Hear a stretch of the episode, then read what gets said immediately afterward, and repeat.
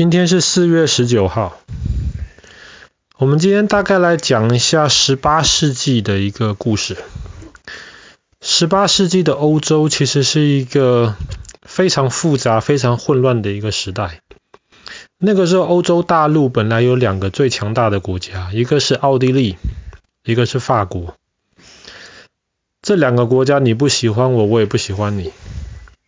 可是后来，奥地利跟那个时候新开始变得强大的，那个时候还算是一个小国家，普鲁士。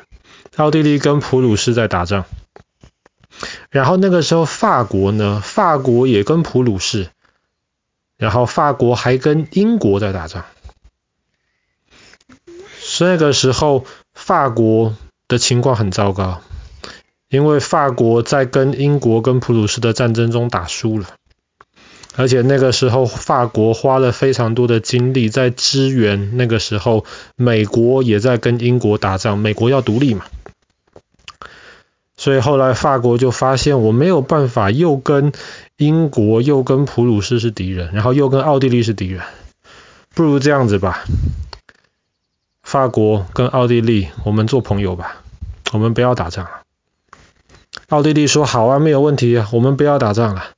那我们需要一个证据来证明我们是朋友，不要打仗，怎么办呢？”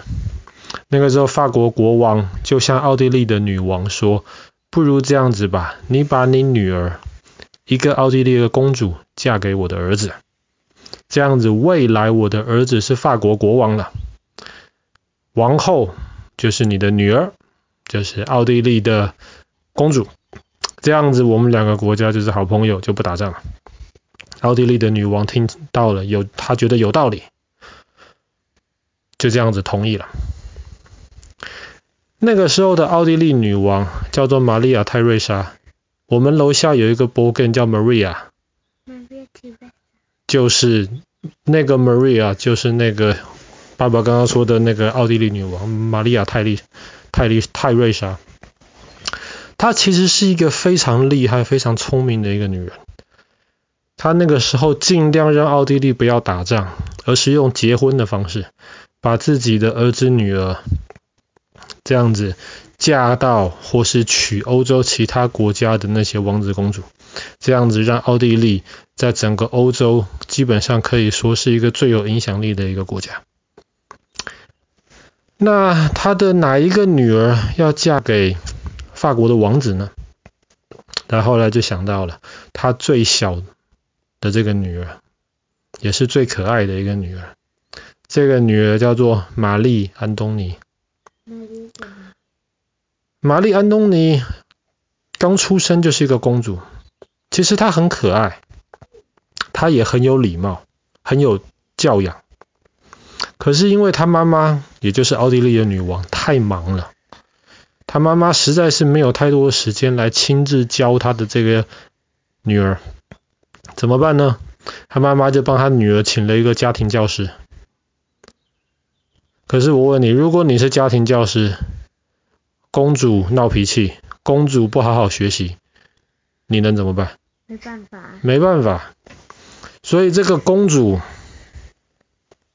聪明归聪明，可是基本上从小玩到大。吃的最好，穿的最好，玩的最好。可是基本上你可以说她没有受过教育。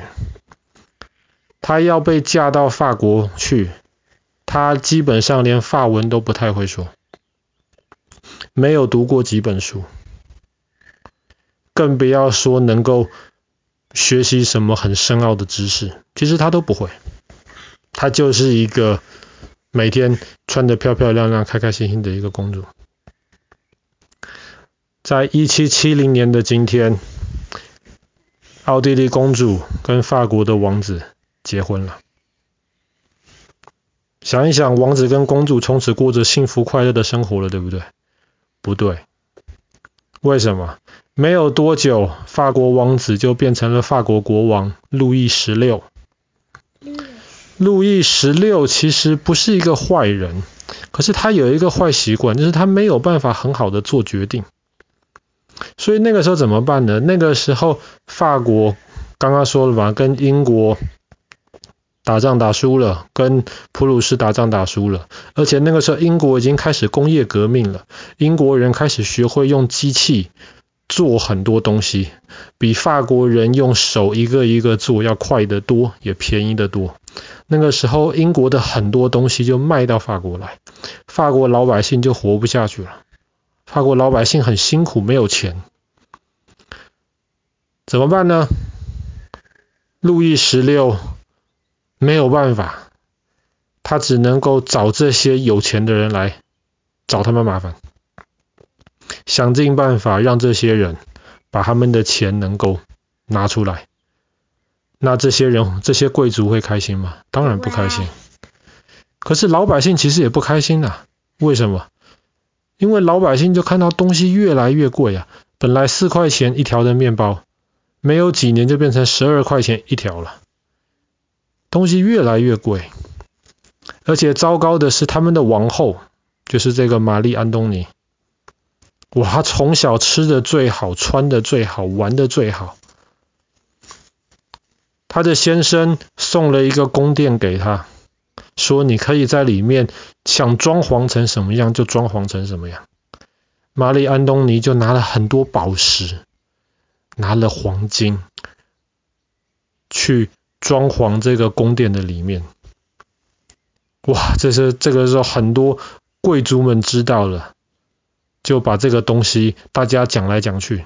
后来老百姓都知道，大家就很生气，想说我们都没有吃不饱穿不暖了，你这个王后不好好的为我们着想，还花这么多钱在你自己。Party 在你自己的宫殿上面，老百姓就越来越不开心。这个时候，有一些人就开始想跟国王抗议，甚至有人想革命，想把整个法国国王给废掉，把他赶出去。那个时候，法国国王听到了，他就想跟皇后逃出巴黎，最好逃到其他国家去。然后从其他国家借一些士兵，借一些军队回来，能够把巴黎这些想造反的人消灭掉。他们就准备了一个计划，要逃出巴黎。可是这个皇后呢，玛丽安东尼就在想：哎呀，我要戴这个项链吗？还是我要戴那个戒指？哎呀，这幅画我很喜欢呢。不对不对，那些衣服可能更重要一点。所以就这样子，他们本来。说要这个时候逃出去，后来就隔了几个礼拜，又隔了这几个礼拜。哎呀，这个仆人很重要，我要带走。所以后来实在没有办法了，一直延迟他们逃出去的时间。后来就决定十一个人逃出去，逃离皇宫，逃离巴黎，甚至逃离法国，去其他国家借兵回来。结果他们真的成功的逃出巴黎了。可是逃出巴黎之后呢，这个法国国王路易十六就开始不担心了，反正离开巴黎了，慢慢走。有时候走在路上还跟当地的老百姓在聊天。很快的就有人认出来了，你是法国国王，你为什么不在巴黎？哇，在巴黎里面的那些人也发现了国王逃走了。听到，诶，有人说。在法国靠近比利时的地方看到了国王跟王后，就派兵过去把他们抓回来。其实一开始不是全部的法国老百姓都想造反的，可是后来当大家听到国王跟王后竟然逃跑了，想要借其他国家的军队来打法国自己的老百姓，打法国自己的军队，哇，这些老百姓就很生气，非常非常的生气。后来他们就把国王跟王后关起来。王后说：“为什么关我啊？我又没有做什么坏事。”老百姓就说：“你没做什么坏事吗？我们老百姓都吃不饱，我们连每天吃的那种粗面包都买不起了，我们都要饿死了。”玛丽安东尼就说：“你们吃不起粗面包，你们为什么不吃 brioche 的，软软的、白白的 brioche 的？”老百姓一听了就昏倒了。